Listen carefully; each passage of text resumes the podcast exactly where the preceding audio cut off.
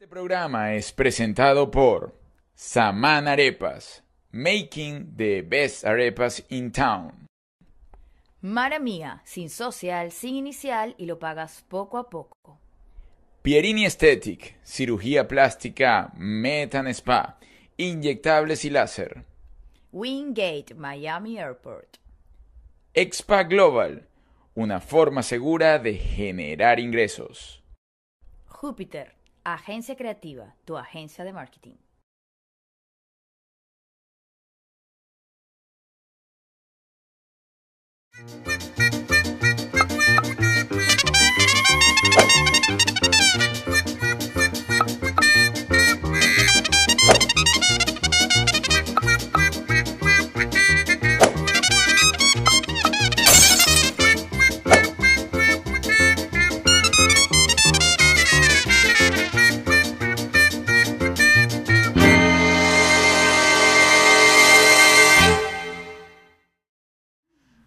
Señores, ¿cómo están? ¿Cómo les va? Bienvenidos y gracias por la amabilidad, la consecuencia, el trato y el buen tacto que han tenido con nosotros. Gracias por sus likes, suscribirse, dejar comentarios.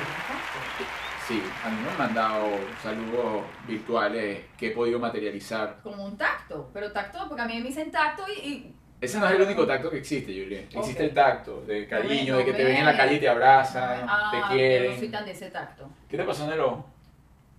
Mis retoques de belleza, no vayan a creer que el señor de los ríos, no, mis retoques de belleza, se me rompió un vasito, pero todo va a estar bien.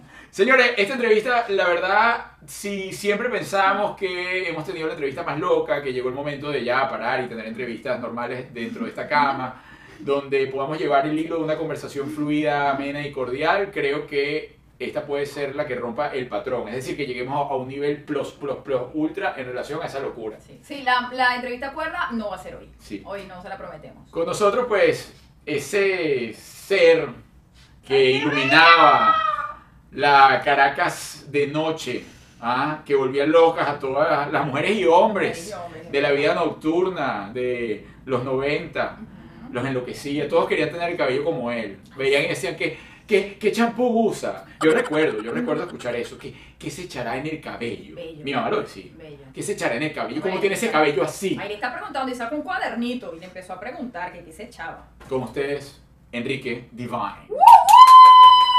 Señor, además con una pijama, la pijama que tiene que ser. La pijama de Navidad. Mira que me censuran el programa. Linda Navidad, linda Navidad. ¡Qué belleza! Ustedes no quieren minifalda, medio o ejecutivo. Depende. Ejecutivo, quédate los ejecutivos. Oye, es el primer, el primer invitado que, Inaugurando ¡Belleza! Que- la Navidad. que, que viene a poner Navidad. la Navidad. no quieres deja de verle, picón. deja de verle Divine. No. Oye, ve, eso que no sabes usar bien la falda. Esa, esa es la costumbre, No, no, sí. usar la su falda. cosa. Porque No, además él salió después de cambiarse a mostrar su cosa así. de que, miren, miren hasta donde me llega mi material. Ay, Arturo, lo que pasa es que uno no puede esconder lo que tiene. La suerte de los chiquitos. Ya tú Es sabes. verdad. Que dice es por ahí que se la ley de la L. Y la cumplo. Pero llegó vendiendo, se Y a la vender. cumplo. Gracias, Dios. Bendito seas tú por darme tantos regalos, Dios mío, y tantas opciones. Porque más para que uno quiere tamaño, ¿verdad? ¿Ah? Para que uno quiere tamaño. Ay, no, ¿para qué? Si llegas para todos lados con este. Claro. Llegas para todos lados. Por favor. Mire, señor uh, Enrique Divine, ¿cómo está? Complacido en tenerlo. Además, yo conozco al señor Divine desde hace mucho tiempo. Eh, Trabajamos juntos en una producción de Radio Caracas. Estaba aquí creciendo, soñando, porque desde que comencé, comencé a soñar. Era el jurado calificador junto con Anita Vivas y un jurado Y eh, Arturo itinerante. se daba con todo. Arturo era, Arturo era, lo voy a decir como es. No, pero ya va, yo, Arturo. yo me voy a poner mi pijama Ay, también. verdad, mi Yo amor. no mi quieres hacer más conmigo. No, Hoy no vas a no, hacer voy a más hacer conmigo. más contigo. Ay, llegó la ¡Qué Navidad. bella! Mira. Llegó la Navidad para Y mí. yo también me Dígame. pongo, yo también me Sí, pongo ay, mi- ¡Ay, Arturo, no! También voy con mi cosa. ¡Qué vaina más buena! Déjate lo que me gusta. A mí no me van a dar coco, me van a poner mi WhatsApp aquí y moreno.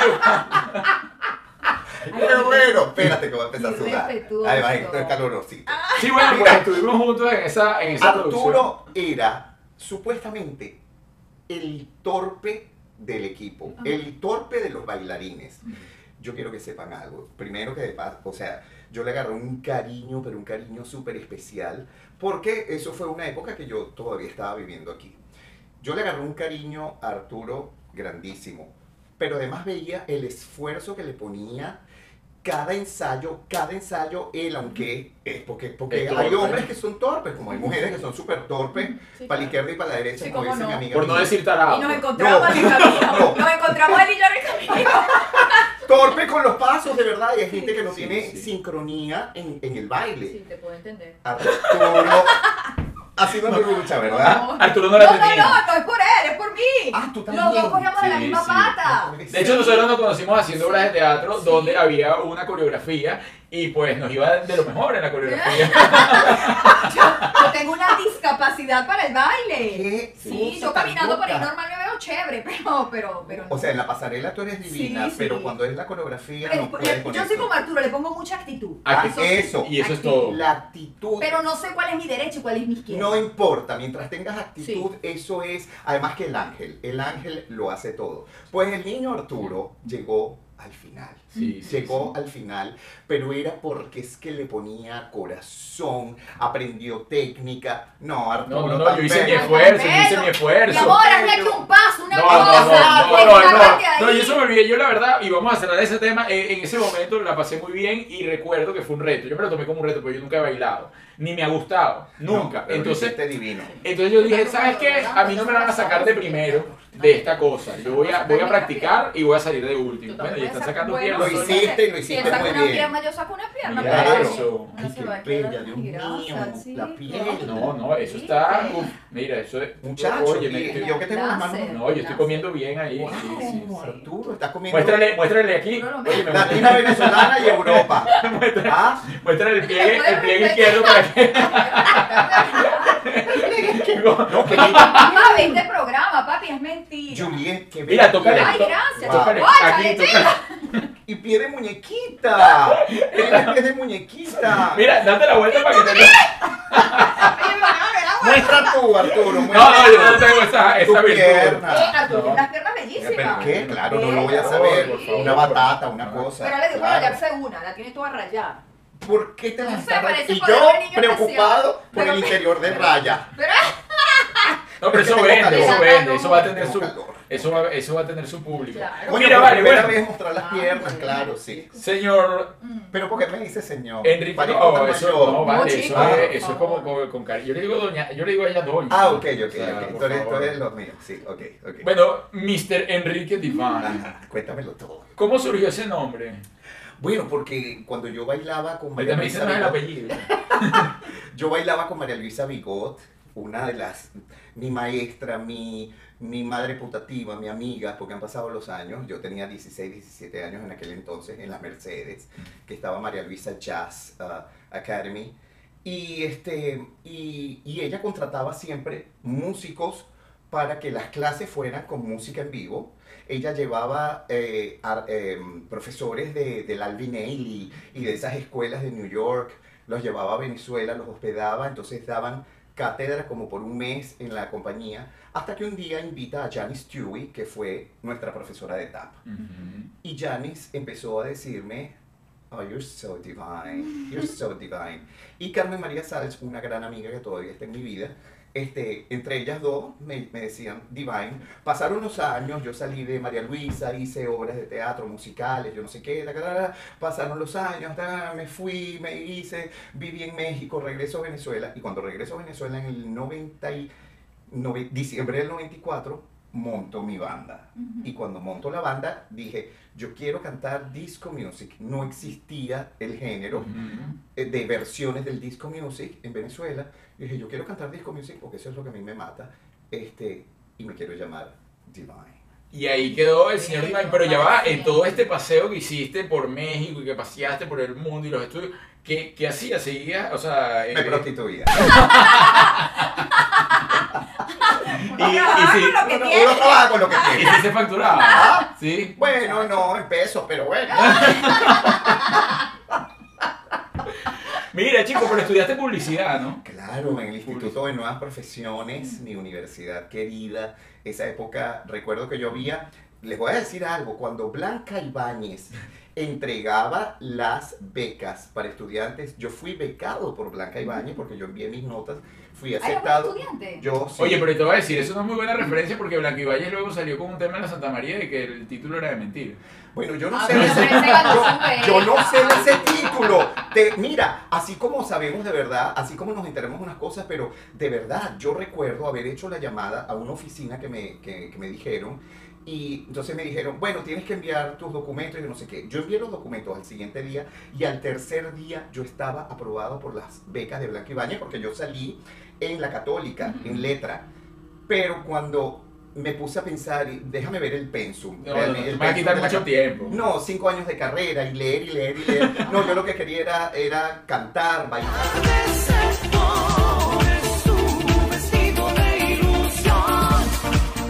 Quería tener una carrera eh, técnica de tres años. Total que rechacé la, la, La beca. la beca y le dije a mi mamá, mamá, yo me voy a tomar el tiempo. Cuando yo tenga realmente ganas de estudiar en la universidad, yo voy a buscar lo que va a hacer. Me equivoqué porque yo cantaba comerciales en esa época, cantaba muchos comerciales. Y entonces dije, yo me voy a pagar mi universidad y voy a elegir la carrera. Y elegí publicidad Ujú. y me equivoqué. Yo he debido haber estudiado diseño gráfico, diseño industrial o diseño de moda. Pero no lo estudiaste luego, diseño de interiores. Mm, No, estudié diseño de interiores aquí en Miami, Mm. ya hace, hace cinco o seis Ah, años. pero igual lo cumpliste. Lo cumplí, claro, y trabajé y tuve mi compañía aquí que todavía la tengo, mi compañía de diseño interior. Este, pero me equivoqué estudiando eh, publicidad y me di cuenta con los años hasta que terminé mi carrera en nuevas Que no profesiones. era lo tuyo. Pero dije, ¿para dónde voy yo con esto? O sea, ¿qué voy a hacer yo con esto? Nada. Esto no tiene nada que ver porque yo cante comerciales. Esto no tiene nada que ver. Es Entonces, bueno, me prostituí otra vez. Volvimos a lo que nos generaba Sí, ingresos claro, importantes. prostitución. ¿Y mantiene contacto con algún cliente? De, De la De época. la prostitución.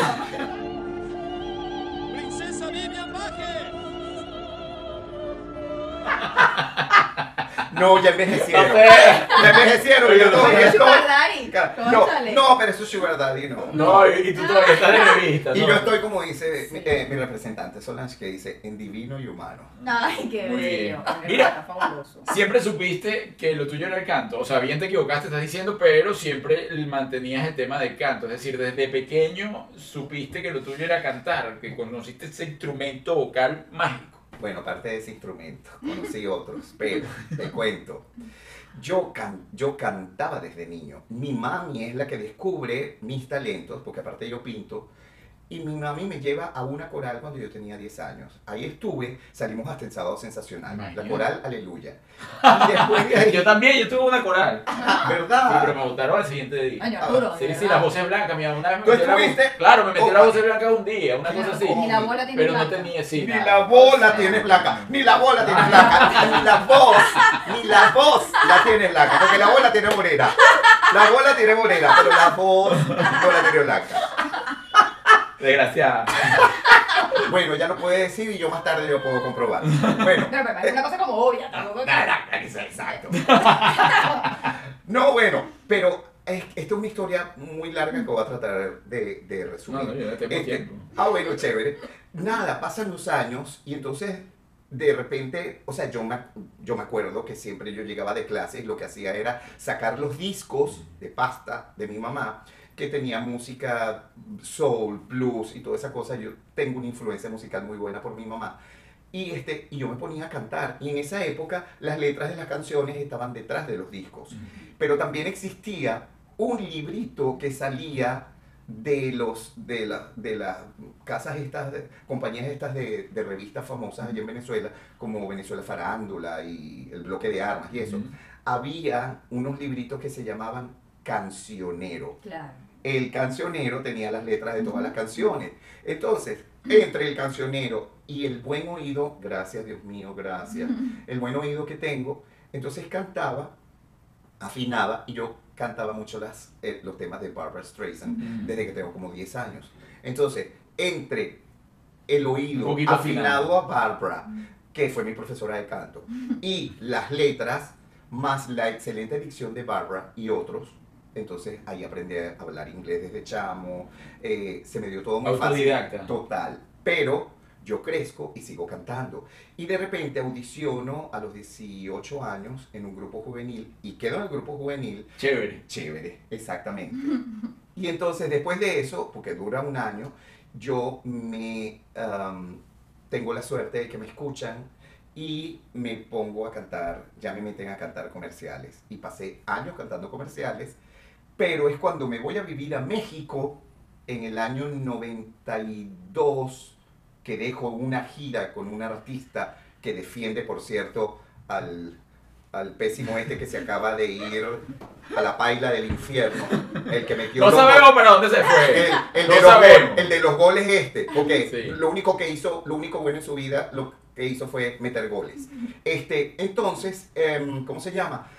Es allá en México, cuando yo me regreso en el 94 a Venezuela, que me doy cuenta que yo soy cantante, después de haber cantado, de haber hecho coros a todo el mundo, después de haber hecho todo, me doy cuenta, pero es que yo soy cantante y yo debería tener mi banda. Y es cuando me voy a Venezuela, monto Divine y es- ya tengo la seguridad y es, es ahí como cuando descubro, descubro. The Tu goddess, potencial. the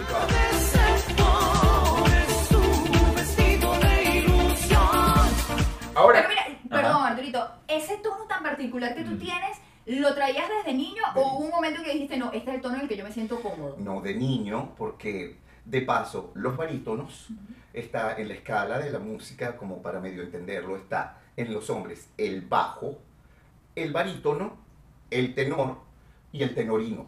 En las mujeres está la mezzo soprano, la contralto, mezzo soprano, soprano y soprano lírica. Yo, soy, yo estoy en la escala del barítono, después del bajo. Entonces, el regalo de la vida que nos dan a los barítonos es un añadido de voz de falsete. Falsete se le dice así porque es la voz falsa de la mujer. Porque en la mujer es la voz natural. Entonces en el hombre es el falsete. Y yo, com- como soy barítono, me vino ese añadido.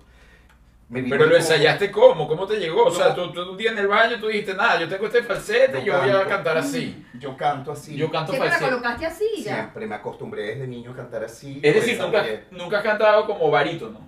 Sí, en un disco que hice en el año ah, 87 con CBS, hay canciones en mi tono natural. Y en el 97, cuando grabé con Rod Band, también hay canciones con mi tono natural. Pero a ver, ¿tú conseguiste ese tono desde joven o lo... Desde niño. Y no niño. pensaste que lo podías perder en el desarrollo? No, y me desarrollé y todo, y, todo, me prostituí y todo, y sigo, y sigo. ¿Eres hijo único? Eh, somos Amarilis, Dalia, yo y Liz.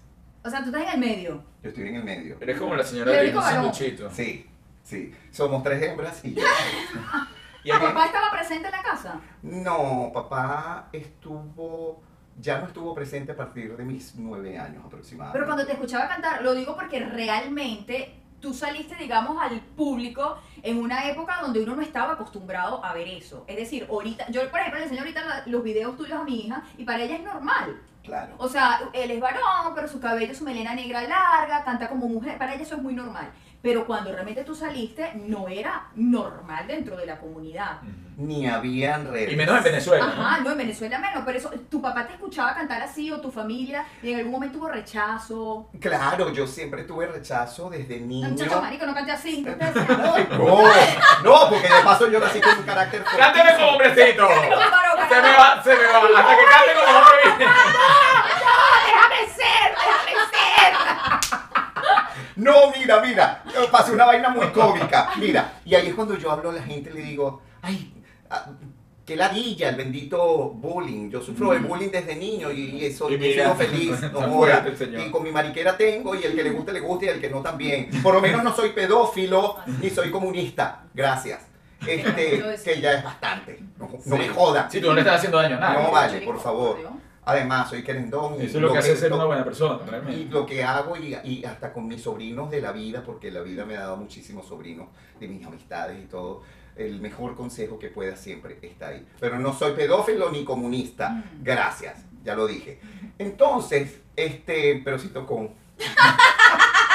Y para ambos lados, ¿no crees que No, no? Sí, mix. a Porque yo lo he probado toda en la vida, menos drogas. Menos Sí. drogas, nunca, gracias a Dios. Pero en la vida hay cosas que Pero no si te has comido. XXX.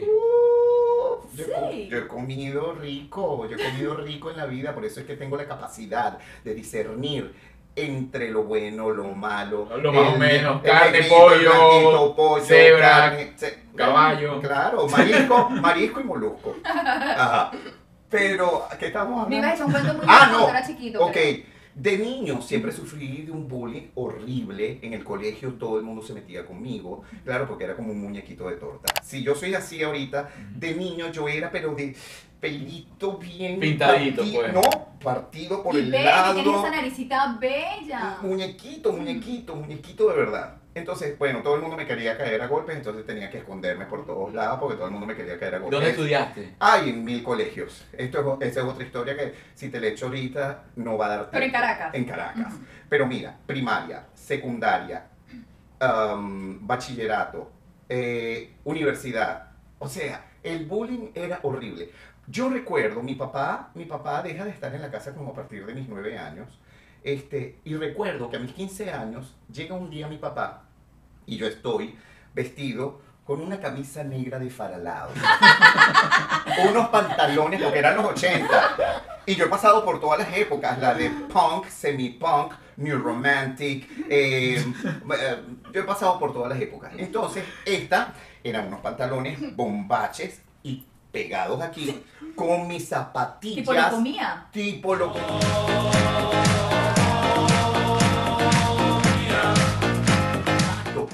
Con mis zapatillas puntiagudas, antiguas, porque usaba zapatos antiguos. Luis XIV. Luis XIV, exacto.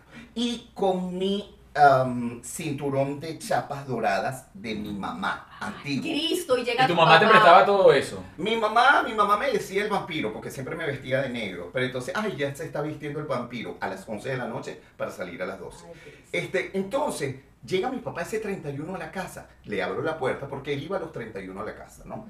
Llega a la casa, yo le abro la puerta. Además que en esa, El época, en esa época yo me hacía eh, con bigudíes. Bigudíes es, es un rollo con, con goma espuma, chiquitico. Entonces yo me agarraba el cabello y me agarraba los rollos. Entonces todo esto era una moña ondulada que caía Ay, así señor. me tapaba mitad del ojo y todo esto era corto. Como emo, un emo de ahora, ¿no? Que se tapa. sí, sí. Exactamente, pero bello. Ah, No, no, sin, sin lugar a dudas. Eso Entonces, nadie lo ha puesto en tela de juicio aquí. Cuando ese señor abrió la puerta. Cuando mi papá ve este modelo de la vida, porque es un modelo de este tamañito, me dice, ¿y qué haces tú vestido así? Y yo me acuerdo que yo lo dejo que entre a la casa, tomo pausa y me voy a la mesa del comedor que estaba ya servida y me voy por la parte de atrás de la Eso mesa. es peo tuyo. y me siento así contra la mesa y le digo, tú no vives conmigo, tú no tienes derecho a decirme cómo me tengo que vestir. Bienvenido. Ah, Ese día yo tenía 15 el años señor y tenía ese, carácter, Claro, pero chico. formadito de una. y ese, bueno, yo me acuerdo que de bebé, yo me acuerdo desde que tengo como dos o tres años, yo me acuerdo que Chachita Miralles, que era una, eh, una familia, los Miralles eran una familia que nosotros teníamos muy cerca, y Chachita siempre iba a buscarme a la casa porque de paso yo era gordo con rollos, yo era un bebé de rollos en las piernas. Y se me salía el piripicho del pañal porque eran de Pero aquí está a tela. punto. Era de tela. se le está saliendo. Se me está saliendo. Entonces, era- eran pañales con, con broches, con alfileres. alfileres. Y yo recuerdo que este, se me salía. Y de niño todo el mundo pensaba, porque tenía los ojos negritos, las pestañotas y el cabello negro y melenita. Entonces siempre ella me decía, bebé, si te dicen, qué niñita tan bonita, tú te sacas el pipí. Entonces yo aprendí a defenderme desde... ¿Sabes qué? Mira con lo que voy para el baño. Perdón, yo me hacía así, ¡paz! y me lo sacaba. Entonces, yo aprendí a defenderme. desde ¿Y lo llegaste a hacer en algún momento en el colegio? No porque tenía mucho miedo, porque eran, eran todos los, los que no eran mis amiguitos, Claro. que venían siempre y me esperaban afuera del colegio como para caerme a golpe. Ay, qué estúpido. Pero ¿Y lo lograron en algún momento? nunca, gracias a Dios, porque me escondía. No. Me escondía, me escondía, me escondía detrás de los pupitres o salía más tarde. Pero siempre me pasó. O sea, lograste técnicas de escape. Bueno, imagínate, uno tiene que sobrevivir como sea. Este, bueno, te acostumbraste, desarrollaste técnicas de escapismo, técnicas de escapismo, técnicas de escapismo y te desarrolló además un carácter fuerte. Muy fuerte. Además, los chiquitos tenemos una habilidad Sí. particular que no tiene la gente de tamaños normales. Porque ¿Cuál una- será? A ver, poder. Bueno, no, Como eso, es como una actitud, eso, porque no tienes el tamaño, pero entonces es una actitud. Yo estudiaba, por ejemplo, en colegio público, y yo era chiquitita. Y bella. Entonces, ajá, entonces yo, Muñeca. no, No, yo era bella. feísima. Mentira. Ella dice, no, pero ella se dice siempre no. eso. Yo te voy a mostrar una foto, eso No. mudaba a quien diera plata por mí. Sí. No, No, yo te voy a mostrar una foto. No, una Ay, Sí, sí, pobrecita. sí. No, era feita. No, no, no, si era, era horrorosa. De hecho, voy a poner a Arturo que la ponga en este video. Sí, la voy a no, poner. no, ella lo que quiere hacer es sentir mal es a la mamá porque nunca la No, peinaba. me peinaba. Mentira. Y tengo el pelo muy finito. Tú, porque tú eres cabello liso, pero grueso. Bueno, no, yo soy de cabello ondulado, Ajá. muy grueso, ya no tengo la peluca que yo tenía, porque yo me agarraba un moño así. Pero este, yo me paso el secador y él enseguida hace así. A ver, no, esto no, mira, estos son como unos pelitos que entonces si tú no los agarras con fuerza, ellos son como, tienen vida propia. Yo pasé toda mi infancia despeinada. Bueno, ya está, no vamos a hablar de la infancia de Juliet, por Ya, favor, sí, sí, no. pero mira cómo mejoró, mira qué bien el Pero resultado. aprendí técnicas, obviamente. se Eso, eso para que si usted estudia con la fea del colegio, no, no, no le quite Nunca todo. la ¿no? trate Sí, mal, nunca sí. la trate mal. Porque uno nunca sabe Deja qué allí va a el- pasar. No, además uno Sí. empieza a hacer su plata y lo empieza a invertir como es. O empiezas a prostituirte y te va bien en la vida, entonces todos sí te quieren, ¿verdad? ¿Viste? Cuando ya le hiciste. No. Ay, por favor, ya va, un momentico. Soli, yo necesito que por favor me des algo. Hay un detalle que yo le traía a mi, a mi Arturo. ¿Qué Ay, por favor, ¿Qué me va a Soli, lánzame eso. Ay, Lánzame qué eso. miedo. Ay, Es que estamos en Navidad. Ah, listo. y yo sé Ajá. que como tú eres la reina de este momento y de siempre, y eres la reina de su vida, pero tú necesitas, tú necesitas que él también tenga su Ay, momento. tan bello, Ves, yo tengo mi momento, ¿ves? Ay, con corona. Ay, corona. no, qué belleza. Él no sabe lo que se está poniendo. No, me pusieron una. Tienes corona, gordo. Bueno, Lo voy a, lo voy a Ay, aceptar bello, desde el amor. Desde el amor. Es el rey. Desde el amor, eso me mata. Desde el amor. Mira, señor, eh, hablando de todo esto y del bullying, claro, eso fue el tema colegio, pero luego tú sales, como bien lo dice, llegas desde México y tú dices, ¿sabes qué? Voy a armar mi grupo, ya voy a dejar de hacer eh, las vo- los- el voiceover, los jingles de los comerciales Los y todo esto. de la gente. Sí. Voy a hacer lo mío y sale Divine y recuerdo un Divine con el pelo extremadamente largo, más largo que Juliet, con su voz muy fina y que era una propuesta muy fuerte para la sociedad venezolana en ese momento. Con rabia y desesperación. Eh, pero sin lugar a dudas lograste cautivar al público porque Divine trascendió y se hizo dueño de la noche. ¿Cómo lograste, que obviamente va linkeado al carácter, pero cómo llegaste a llevar todo ese proceso y, y si sientes que en algún momento sí se te vio como, eh, vamos a decir, truncada la carrera por ese rechazo? Bueno, fíjate, fue muy interesante porque fue el momento en que yo digo en México, ¿sabes qué? Yo me regreso a Venezuela y, y- y a ver qué es lo que voy a hacer. Y cuando llego, me encuentro con una Venezuela totalmente distinta. Me encuentro con la Venezuela que estaba haciendo, que estaba, que estaba al tope con Caína, que Claro. fue una novela que de verdad nos llevó a todos Claro. a amar nuestro país. La leche de tigre. obvio. Es, eh, la leche tigre sobre todo. Y Maniña, eh, Maniña. Maniña Yarichana, que de paso me disfracé de ella en, en los carnavales.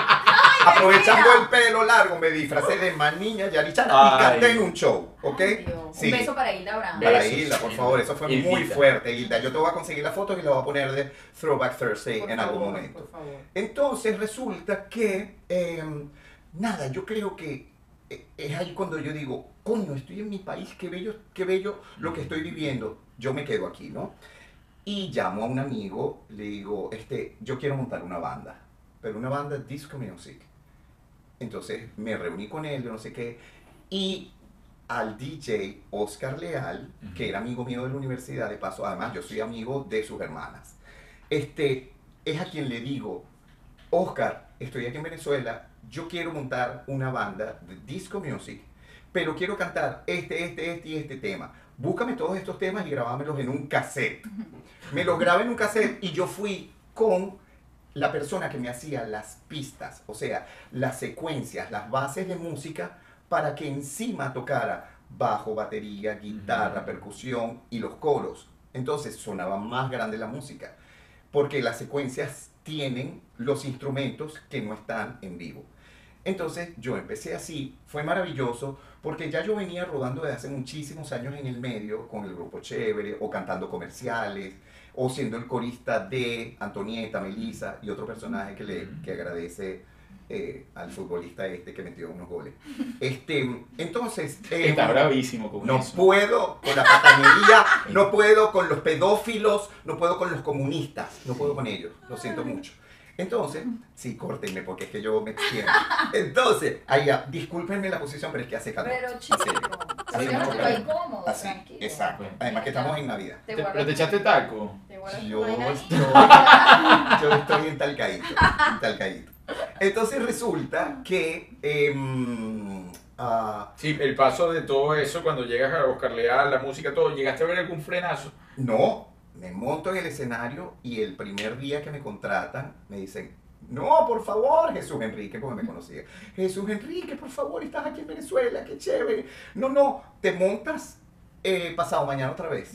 Eso fue en Hooligans del CCT. Imagínate. Y ahí entonces comienza cada jueves Divine en Hooligans del CCT y me empieza a seguir tanta gente que ya yo conocía. Y el éxito está en que yo conozco medio mundo.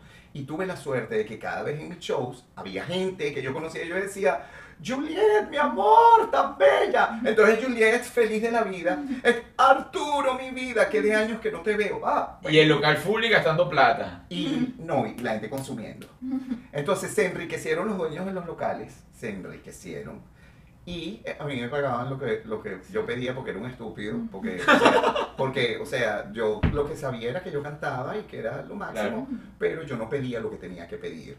Entonces, esta es otra lección de vida. Uno tiene que pedir lo que tiene que pedir Así y basta. Y si no te lo dan, no haces nada. Claro, lo que pasa es que en ese momento Eso aprendí tarde. entendiendo tu valor dentro del mercado, ¿no? Además, te estás exponiendo y tú estás con esa onda de que lo que quieres es salir y que te conozcan y de esa vena artística más de comerciante, más que de comerciante. Salud. Ay, no. Entonces hice que Ah, todos se forraran. No, no, ya a mí me dio tranquilo. Ay, no, yo no tengo peo con eso. No, yo no tengo nada de eso, no me preocupa. Entonces, todos se bolearon, todos se bolearon. Claro, yo también hice dinero, pero no lo que debí, no lo que debí. Este, y el éxito también llega porque em, en los shows de repente había algún homofóbico que se escapaba y como yo lo veo todo y yo tengo oído y vista, pero bueno, yo veía todo lo que pasaba y yo estaba cantando, pero yo lo veía todo hasta que de repente veía alguno que estaba homofóbico y en una mala onda. Yo decía, este es mi gancho. Ta, y pa. ¿Y tú? ¿Te gusta o no te gusta lo que hago? ¿Ah? ¿Tú quieres venir a cantar? ¿Tú quieres el micrófono? Porque yo te doy el micrófono. Y ahí empezaba a retarlos y entonces empezaba la gente, dale, Divine, Claro, dale, dale. homofóbico, entiéndase, gay de closet que odia a otro que sí Que se sí es, maricón. Ah, Exacto. mm. Eh, ténganle miedo a ese homofóbico, muchachas. sí, cómo no, son Cuando, cuando ustedes Sí. salgan con un homofóbico, Sí. cuidado, porque dentro del esófago, del esófago de- hasta, hasta, hasta, hasta la parte rectal, dice maricón, sí. para que lo sepan.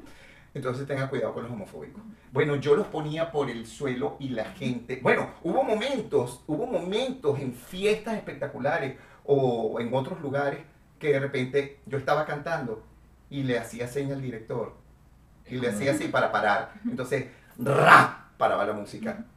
Yo con la melena me daba la vuelta así, tipo pantene, ¡tas! me daba la vuelta al público y decía, tú, Ay, entonces la gente, la gente hacía así, ¡ay carajo! Entonces, ¿qué? Ujú. Tú pretendes hacer lo mismo que estoy haciendo yo. ¿Ven? ¿Ven? Entonces los retaba y la gente, dale, eso, eso, no sé qué. Entonces yo decía, ok, si él no se va, yo no canto más. Ay, no. Y sacaba, No. sacaba a los O sea, tipos te de hacías un bullying, pero de verdad sacaba masivo. A los tipos Eso es bullying masivo. Ellos tienen que acordarse. Claro. Bueno, me pasó en el poliedro de Caracas ante 30 mil personas. ¿Sacaste a alguien? Cu- Mira, no. ¿O sea, cuánto marico de No, te, haber te habido ahí? pasaste, te Hubo- pasaste. Hubo maricos de closet, muchísimo, muchísimo, 30 mil personas y le abro a Eros Ramazzotti.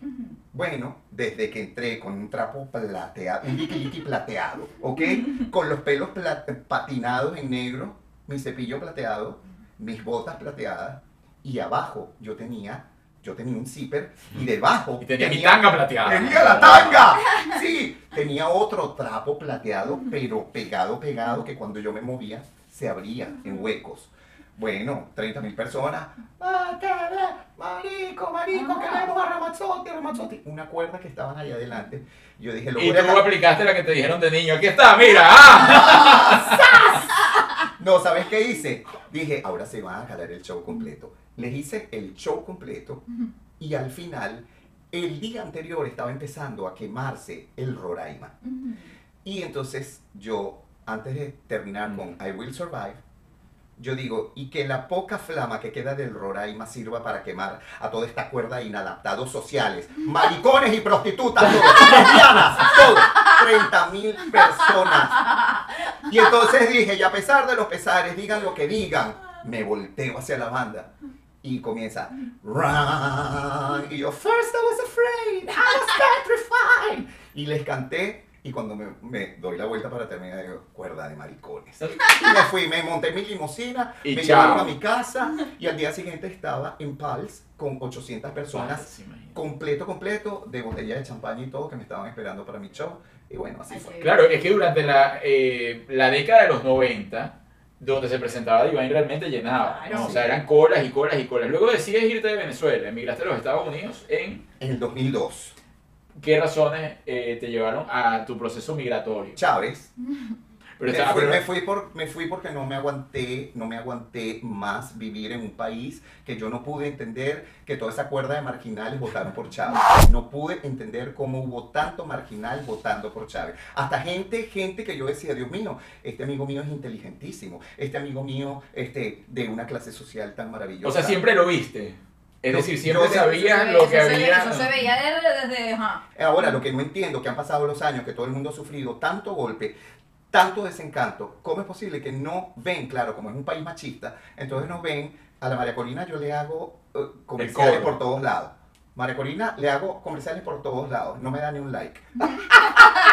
Pero esa es la jeva, yo digo, María Corina, María Corina, María Corina, María Corina, coño, es la única, tiene clase, tiene... tiene A ti lo que te gusta es que, que es así todo Casablanca, ¿no? Aparte, tiene cerebro. Aparte, es una niña que Sí. debería estar viviendo en París y que no le interese Venezuela. Entonces ha hecho Sí, todo, todo, todo. Es la única que yo he visto que no ha puesto la otra mejilla. Ah, no, pero como vivimos en un país machista, entonces a nadie le interesa eh, María Corina. Entonces siempre dicen eso. Mm. Es que ella no le llega al pueblo. Sí, bueno, en parte es verdad. El tema es que, lo- eh, acuérdate que el carisma juega un punto muy importante Sí, pero es que la la gente masa. tiene que entender, yo cuando hablo de presidentes, usted tiene que entender que usted no está buscando marido. ¡Coño! ¡Sí, chica! Usted está buscando, yo no quiero un señor carismático, a mí me ¡Ah! ni que me haga que me quiera, a mí un presidente que no me quiera. O sea, que haga rico al país, a mí que no me quiere el presidente, yo estoy buscando ¡Dilo, dilo, dilo, dilo, dilo! ¡Cuerda de bruto! ¿Cómo se les ocurre? ¿Cómo se les ocurre? ¡Ay, es que me cae mal! ¡Es que me cae mal porque es que él habla duro! ¡Ay, es que me cae mal porque es que... ¡No sean tan palurdos! ¡Coño!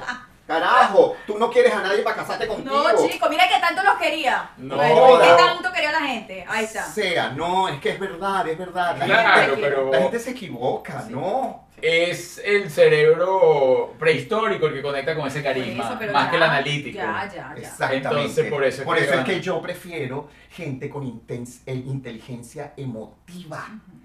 Eso es lo que hace falta en la vida. Gente Sí, con inteligencia emotiva. Porque los libros y todo lo demás, esa parte intelectual, chévere, te lo aprendes. Pero la inteligencia emotiva, carajo, que nadie la Sí, tiene. eso sí es verdad.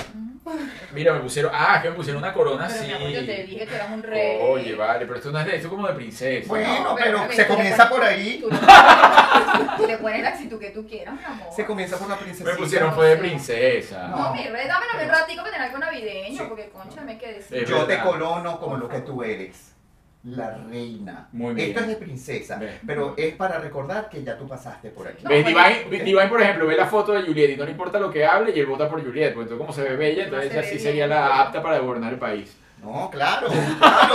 Ahora me siento así, O relativo. sea, ¿tú consideras que tu proceso migratorio fue complejo o más bien lo supiste llevar bastante bien? Mi vida ha sido fascinante, de verdad. O sea, yo he tenido muchísimas pérdidas, muchas, muchas pérdidas ¿De qué tipo? materiales. Pero hace siete años, la pérdida más grande fue mi madre, que fue ahí cuando me di cuenta que todo lo material realmente no valía tanto como, como, ese, como ese, ese afecto, ese sentimiento, ese, ese enlace, de, ese cordón. Eh, y al año siguiente, día de cumpleaños de mi mamá, muere en mis brazos mi perra, que fue mi vida, casi 15 años conmigo, ¿Cómo se llamaba tu perrito? Ivana Emperatriz. Por eso lo pregunté, porque la cosa tenía que ser una...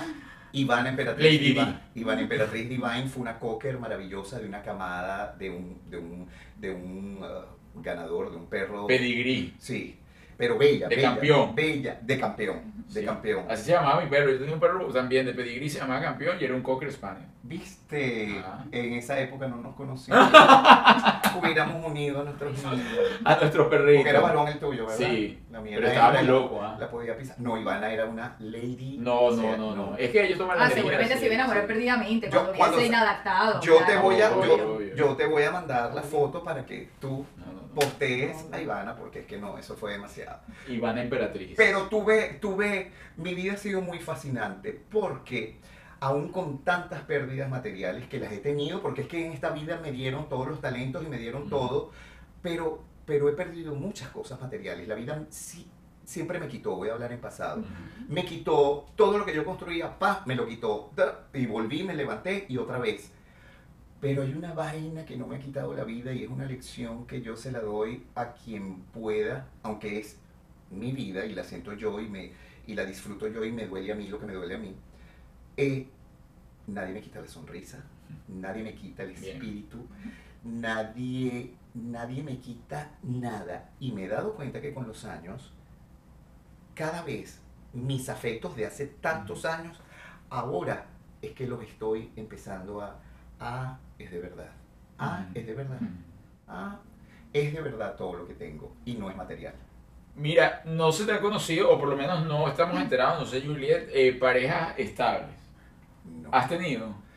Tuve, tuve pareja ah, en Venezuela, tuve muy pocas.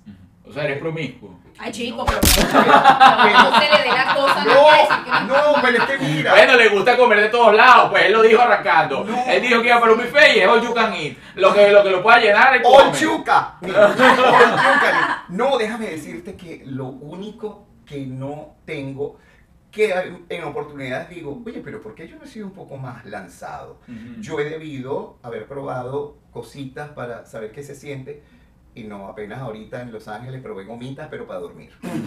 ¿Y te durmió o te dio por Sí, me no, sí me dormí, porque era, me ponía en la cama, me las comía eh, y al rato ya estaba dormido. Pero nunca probé drogas. He empezado a tomar socialmente a partir del año 2014. No he sido promiscuo, he sido de parejas estables, pero muy poquitas. Y un gran amor de mi vida fue aquí en Miami en los 80, 90. Esa persona ya no existe, ya se fue. Este, y tengo hace 11 años que no tengo pareja ¡Wow! pero no me siento el más triste, que, que me hace falta. O sea, el que no tengas pareja no quiere decir que no te estés alimentando bien, ¿no? O sea, Bueno, bueno, bueno. Yo, ahí, ahí vamos otra vez a mi pregunta. bueno, No. yo, te- Dicha de otra manera, yo tengo una persona, que te hace el favor. el mecánico, el que hace mantenimiento. Yo tengo una persona con quien comparto momentos hace muchos años ya. Ah, ok. Este, con quien, o Oye, sea, ¿y has logrado mantener un, un amigo con derecho de esa manera? porque ni tiene interés en otra cosa, ni yo. Ok. Entonces, lo de nosotros es clarito, como que ¿qué más? ¿Cómo estás? Pero qué Este, bien. ¿Qué ha Tengo libre esta pasado? noche. O mañana, o yo estoy available, este, nos vemos. Sí. Y entonces ahí Putucuplu, pam, pum, pim, pa, ta, ta, ta, pa, pa. Aquí viene la descarga. Sí, porque tú dices 11 años sin pareja y la gente dice, ay. No, pero que, oye, qué inteligente. no, no. Es una, es una decisión inteligente. Y en ese momento que tuviste pareja estable, lograste eh, convivir durante mucho tiempo en la misma posada. Eh, en momentos porque yo vivía en Venezuela y yo me venía mucho para acá, para Miami. Entonces me pasaba un mes, Ujú. dos meses, tres meses. Luego me iba otra vez o me iba a hacer las giras que hacía con algún artista con quien trabajé en ese momento. Eh, sí, fue de esa manera. Es decir, no, no has vivido la convivencia como tal. fuertemente que yo haya vivido un año, dos años con una persona, no, no. Además que, por otro lado, también tengo la, la, yo no sé si es la bendición, pero yo soy Géminis, ascendente Géminis. Y el Géminis como tal es una persona que necesita su espacio, su libertad. Y yo he, yo he pecado por dejar que amistades me tengan así. Hasta que llega un momento que me vuelvo loco y salgo corriendo. Sin embargo, me he dejado manipular por ese sentido. Ese es otro aprendizaje de mi vida. O sea, nadie tiene derecho Mm. a decidir por mí Claro. lo que yo realmente quiero. Y, eso me está pasando ahora, ¿ok? Mira, ¿has pensado o te gustaría casarte? Claro, yo soy una persona comprometida. Yo he sido comprometido con mis afectos durante toda mi vida. Mis amigos del colegio son mis amigos desde kinder. Eh, mis amigos de toda la vida han seguido siendo los mismos. Eso sí, serán, vamos a hablar de, no sé, de años para acá, eh, a lo mejor 20 personas. Y de ellos puede haber una cantidad bastante reducida que son afectos míos desde hace muchísimos años. Entonces yo lo saco por ahí. Y con mis parejas yo me he comportado siempre muy fiel. O sea, es contigo y es contigo. No matter what. No ando por allí, ¿qué tal? Que No, contigo yo- y con diez más. No, ¿Te, yo, ¿te no. gustaría tener hijos? Muérete que soy buen padre. Ujú. Si, si- ¿Cómo sabes si no tienes hijos? Si, si lo fui con mi perra, mira esto, mira esto, bueno. me van a decir, este carajo está loco. No, yo fui con mi perra de verdad, o sea, hasta el último minuto que se le entregué a Dios para que cruzara el puente sobre el arco iris. Eres entregado, pasional. Yo soy de verdad. Y con los, los chamos, porque este sentimiento con los, con los niños me crece a partir de mi perra, de verdad, hace tantos años, veintipico de años. Pero con los chamos soy muy, pero muy especial. Y como me crió mi mamá, con una mano, una mano de cal y otra de arena. Entonces, con, con mis sobrinos soy, wow. Entonces yo estoy, yo estaría dispuesto a estar con una persona que venga con hijos.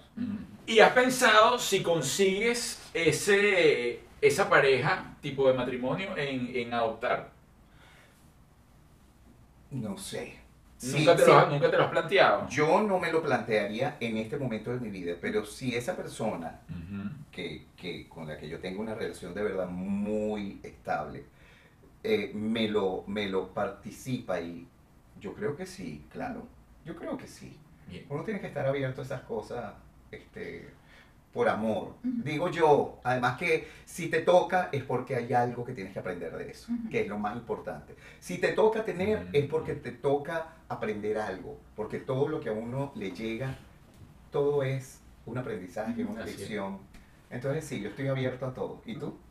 Yo, a mí, yo siempre lo digo, yo tengo mi hija eh, y si tuviese que tener otro, no tendría otro, no tendría otro, si tuviese la posibilidad adoptaría, pero no tendría otro, hay demasiada gente en el mundo como para estar trayendo más, más desorden a este caos. Pero entonces sí, tendría también que buscarse otra mujer porque yo no quiero Ay, carajo, sí, sí. carajo, ¿por qué, Julieta? Ah, No, pero- no, yo no quiero más gente. No, No, ¿verdad? no, no, no, no. Es que tú sabes por qué, No. porque ella no se aguanta. No, no. Entonces, ¿cómo va a aguantar a más gente? No, no, yo no quiero cuidar a más nadie. No, no, no. No, ¿verdad? No, ya yo limpié lo que tenía que limpiar, ya yo cargué lo que tenía que cargar, ya, ya. Juliet, ¿eres flojita Ya, en la ya, casa? Mm, No, no soy ama de casa, pero me gusta que las cosas estén como van. Ok. Yuri es una doña, óyeme, con todo el sentido de la palabra. No ama me de vas a ver todo el día No, no. Pero es no. doña, No. doña de que, ¡ay, se cayó! ¡Ay, mira qué sucio eso ahí! Pero entonces me pasa que soy mamá gallina. Ah. Y eso da mucho trabajo.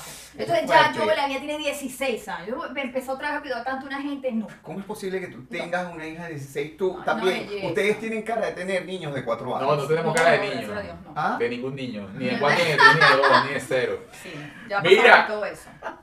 Qué, qué, qué linda entrevista. Te estuvo su sub y baja muy bien. Gracias, eh, señor eh, Enrique Divine.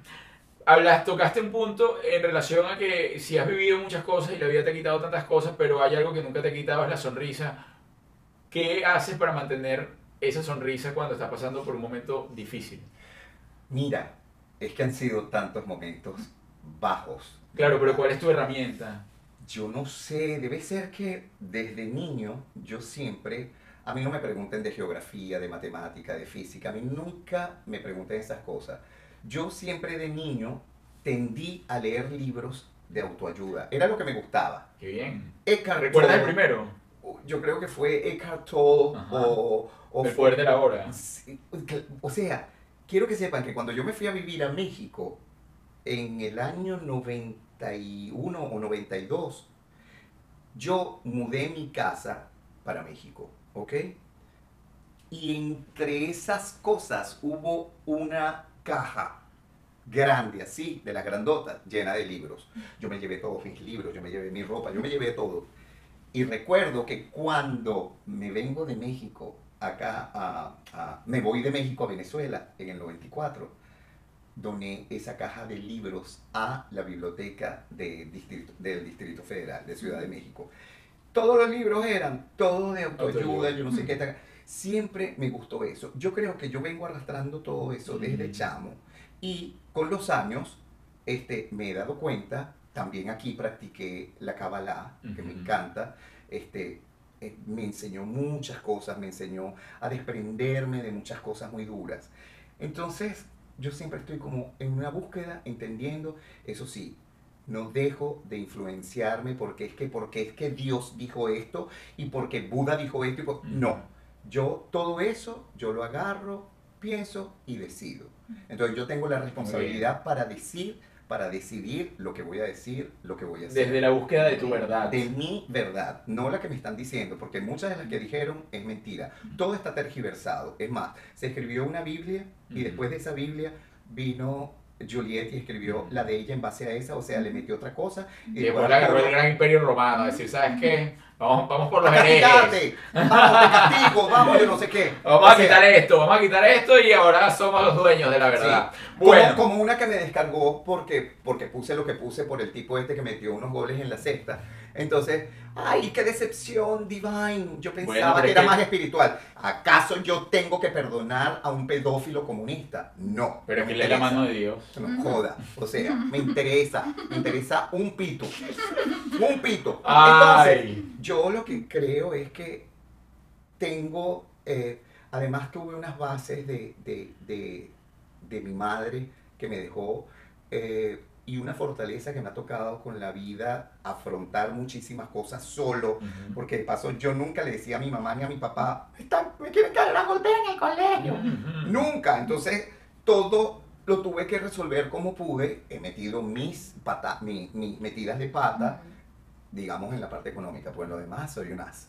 Este, pero, pero he aprendido como a defenderme y he aprendido que ante el dolor no hay nada de verdad que me pueda tumbar. Nunca pedí ayuda. Nunca pedí ayuda, ni enfermándome, ni en mis peores momentos. Jamás ningún amigo puede decir, me llamó porque estaba mal, me llamó por... Nunca. Pero desde hace un año y pico que empecé a ver otras cosas, empecé como a decir, mira, Juliet, no estoy tan bien. Pero nada más para ver, o sea, para no decirte, me estoy muriendo. No, no, no, para nada. Entonces aprendí como que este, soy, digo que soy un sobreviviente y que hago todo lo mejor que puedo, porque con mis problemas, de paso, no salgo a la calle a escupirle a los demás mis Y problemas. asumes las consecuencias de las cosas que te pasan. No, y estás dejando un buen mensaje, Ujú. eh, que si la persona realmente siente que necesita ayuda y que no puede con, con sus problemas, pues sí tiene que también eh, eh, llegar por lo menos a alguien cercano y pedir esa, esa visión desde afuera que te pueda dar más claridad, tener la mano, no sabes, para eso tienen los amigos y familiares también en un momento difícil. Sí, lo que pasa es que, bueno, también yo creo que fue eh, crianza. Mi mamá era una mujer que no llamaba a nadie para decirle si se sentía mal, yo no sé qué. Entonces yo creo que esa crianza viene por ahí, viene escondidita. Pero bueno, ya aprendí a decir por lo menos, mira, no estoy tan bien. Exacto. Así que, Ese, o no me jodas. ¿de ¿Dónde voy? No me jodas, que tu problema no es más arrecho que el mío. Así que no me jodas que yo estoy tratando de resolver lo mío. Sí, Estoy intentando poner en orden el rompecabezas interno. exactamente. Mira, chico, gracias, gracias, gracias. Eh, Mucha concentración necesitas en este momento. Ok. Concentración, claridad. Y no te vayas a delatar con la cara. Si necesitas más vino, nos avisas. Sí. ¿Ok? Tú avisas. Ok. Comienza Juliet y explícale el juego, por favor. A continuación, la señora Lima, muy bien, versada ella, comienza. Ok, te voy a dar tres nombres. Cada una de estas personas va en una posición. Tienes que esperar a que te diga los tres nombres. Pero una posición. Con una, con una te vas a casar. A la otra persona solo una noche. Y a la otra persona a matar. O sea, a una te la vas a tirar, a la otra te vas a casar y a la otra la vas a matar. Y comienza por el que vas a matar, luego el que te vas a la noche y luego el que vas a- el que, con el que te vas a ¿ok? casar. Te voy a dar Ok. tres opciones. Ok. Voy con la primera. Yo esta sí la tengo clarísima. Ajá. Voy. Ricky Martin. Adolfo Cubas. El Chamo Gabriel. Coño, qué difícil. Está tan difícil. No, bueno, piensa para ti. No, mira. A ver, ¿a quién A, a uno mato, Al otro, con el otro te- una noche de, de copa, de la locura, y el otro te lo llevas a vivir contigo matrimonio. Es que les digo sinceramente a todos, a todos los, a todos los desechos. ¡No! Menos al chamo Gabriel, el chamo Gabriel es mi No. pana. Pero me acostaría con el chamo Gabriel. Una noche con el Una Chamo noche Gabriel. con el chamo Gabriel porque es mi pana y no, no, no puedo, no Ok, puedo. una No. noche. Es más, me acuesto con el chamo Gabriel así, pero con Con los los ojos ojos tapados. Y la luz apagada y todo Todo, cerrado. porque es Ajá. mi pana. Ajá, ok. Chamo Gabriel, Con el bueno. chamo Gabriel, una noche. ¿Y a quién más? ¿A quién matas? Entre Ricky y Adolfo. No, no, coño, está fácil. Está demasiado fácil. No, bueno, para él no. bueno, bueno. Mato a Ricky Martin por, por, por defender al pedófilo. Ay, sí. Porque Juliet, va- Juliet acaba de caer en Y- crisis. Y me caso con Adolfo y lo meto en, en, En rehabilitación. en rehabilitación, No, no sé. no, no, no tiene rehabilitación. no hay rehabilitación que pueda Según con. él, que uno ¡Ay, rehabilita esa- chavista! Claro, Esta del gobierno. ¡Lo mato! ¡Lo mato! Claro, pero eso me quedó ¡Estúpido! muy fácil. ¡Estúpido! Cuba se Mentira. entregó, Sí, claro. claro. Es que yo no estoy tan enterado Claro, tampoco. Cuba se entregó. No, no, déjame cambiar. Y Espérate. pidió cargo y Claro. todo. Estúpido, Adolfo. De diputado, de alcalde. claro. De tu pepa, Adolfo. Sí, sí, Estúpido. lo de a. A ti te mando a matar, Adolfo. Sí. Adolfo te mando a matar. Y a Una Ricky noche con el chamo y a Ricky Y a- bueno, me caso con. Ay, sí, yo me casaría con él. Ay, yo no- a mí no me interesa, pero bueno. Yo nada. después hablo con él y Nada, tratamos tengo- de hacer, tratamos de cambiar ciertas Tendré un matrimonio ahí más o menos. pero Ay, desdichado. Desdichado. Divine es intenso. No puedo, no puedo con la gente. No puedo con la gente así. Con la Bueno, gente lo que pasa es que con la también, gente- ya va, eh, bueno, iba a, me iba a defender al señor Cubas por algo, pero, porque claro, él tuvo un tumor en el cerebro. Y a lo mejor le dejaron el No, eh, que él se- la no, parte. pero es que él nunca, él siempre pidió ayuda y toda la cosa y que le extendió la ayuda fue el gobierno en su momento. Pero, Bueno. no Pero es que el gobierno está en El la gobierno, necesidad, el, el eh, gobierno está en la obligación de de ayudar. ayudar. Es así. Es es- Eso no verdad. es un favor que le está Sí, haciendo, el gobierno es son para ayudar. Estúpido, Adolfo. O sea, Estúpido. Eso también es verdad. Joda, bruto. ay, te voy a pasar por él porque me dio un bulto. No, el bulto, el gobierno te queda el bulto. El gobierno El bulto te lo doy yo. educación. El bulto te lo doy yo. Estúpido. O sea, Ya está, pues, Los ya está. gobiernos tienen que apoyar el arte, la educación y todo. Es un favor enfermedad. que usted está haciendo. Es verdad, Estúpido. es el verdad. gobierno asesino. Bueno, está bien, le terminaron de echar a perder el cerebro, Ok. pues, ya. Vamos a la segunda tanda. Ok. Te toca a ti, Arturo. Lo mismo, una matar, una Y noche. comienza casar. por matar. Pues, primero, Mato una noche y me caso. Ajá. Sí. Ok. Entre. Pa, pa, pa, pa. María Conchita Alonso. Alejandra Guzmán. Amanda Miguel. Ay, qué fuerte, porque, porque a la única que no conozco es a, a la Guzmán, pero es una divina. Ay, sí. Bueno, ya va. De una, me caso con María Conchita. Ok. Ok. Ese es mi padre. Sí, obvio. Me caso con María Conchita. ¿Y, y, tú, y, y tú has comido ahí?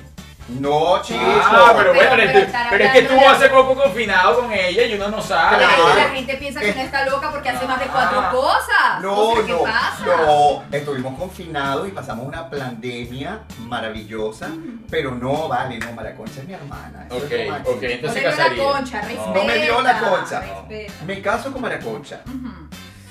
Eh, Alejandra Guzmán, ¿quién? Amanda Miguel. Coño, qué fuerte, Dios mío. No, imagínate. Y si en vez de matarla, las guardamos. No, no, no, no, no. Una la, una la, bueno, pero es un juego, no es que lo vas a mandar. Bueno, entonces, me, ¿a quién te tira? Me tiró Amanda Miguel. Y chao Alejandro. Sí, coño, porque, porque Amanda, coño, Amanda la conocí, hasta le canté. Saque tus amigos. No, mira, si cantas ahorita Coqui vino y se pone a sentir aquí todo, porque Coqui le encanta. Ah. ¡Coño! Ay, Juliet, pero tú eres Ay, pero, mucho- pero sí, afinadísimo. ¡Claro! A ver, otra vez, vuelve a hacer eso. Ah.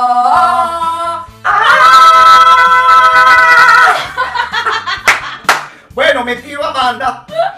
Me, me, me tiro a Amanda Y chao Guzmán. y a la Guzmán.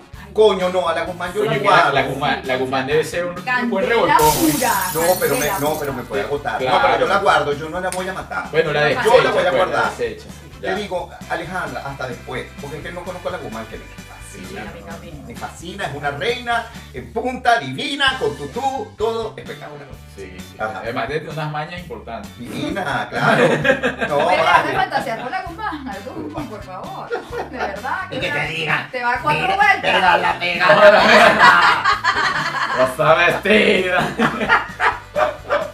A ver, ¿qué Bueno. otro? Última tanda. Última tanda. Comienza Piénsatelo tú. bien. Juan Gabriel No importa que ya no esté o esté, Sí, no importa. sí, sí, ok. Madonna. y Cher.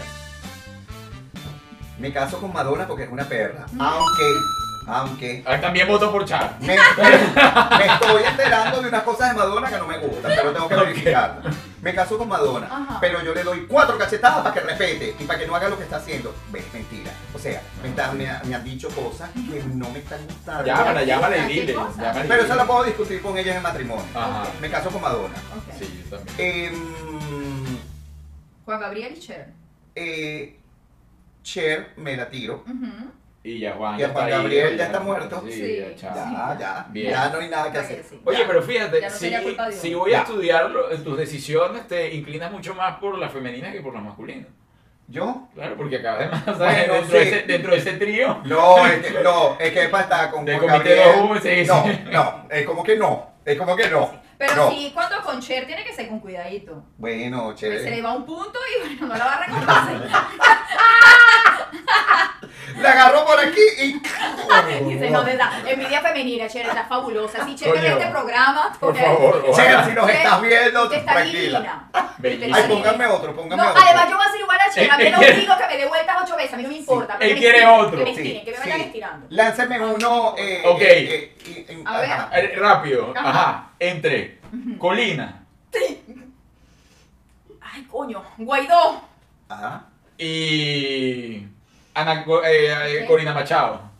Me caso con María Corina, me tiro a Colina y pongo preso a Guaidó. Facilita. Sí. Había que matarlo. Ah, bueno. Pero es de mentira, Sí. muchachos. Divine, gracias, gracias, gracias, hermano. Los gracias, amo, gracias, gracias por esta entrevista. Gracias por tu buena onda, buena energía, la locura, por, por abrir tu corazón. Además vino bello, huele rico, es No, fabuloso. mira, y como todavía le queda media botella de vino afuera. Mírame Ay, esto. Dios mío, ¿qué va, qué va a posar acá? Ay, Tiene su pierna de bailarina. Cada Mira eso. Señores, los esperamos la semana que viene. Les recuerdo. ¿Tú estabas cantando? Claro. A ver, Cántamela, que nadie me la canta. A ver, Cántamela. despídelo tú así, por favor. No, no, que me la cante. No, por favor, cantamos Divine. juntos. Juntos. Y cada tarde se pone su vestido de ilusión. Mira la puerta del bar otra vez con rabia y desesperación. Hasta la semana que viene, señores. Like y compartir. Ay, Y- yo tapándome las rayas. Ay, Es que se todo le ve coroto. Ay, no. Oigan, eh, al mejor mensaje que dejen acá hoy, lo vamos a leer los 10 mejores la semana que viene, así que destaca. Sí, los 10 mejores que pendejar. No, no, no, no, y menos opinen sobre el que tiró la bola en la cesta. Ay, No opinen de eso, pasó. porque, Ponga cosas chéveres. o sea, no, no nos interesa. Ya, Ajá. Bendito sea. Ay, no, tápate el coroto, la gente te va a estar viendo. Ay, no. Eso va a ser picón y picón. Ay, Dios. Yo no sé cuántas veces mostré picón. Bueno, pero ajá. Uno tiene que mostrar sus cosas, Qué pues vaina. imagínate. Ay, no, no, no, no, no, qué vaina tan.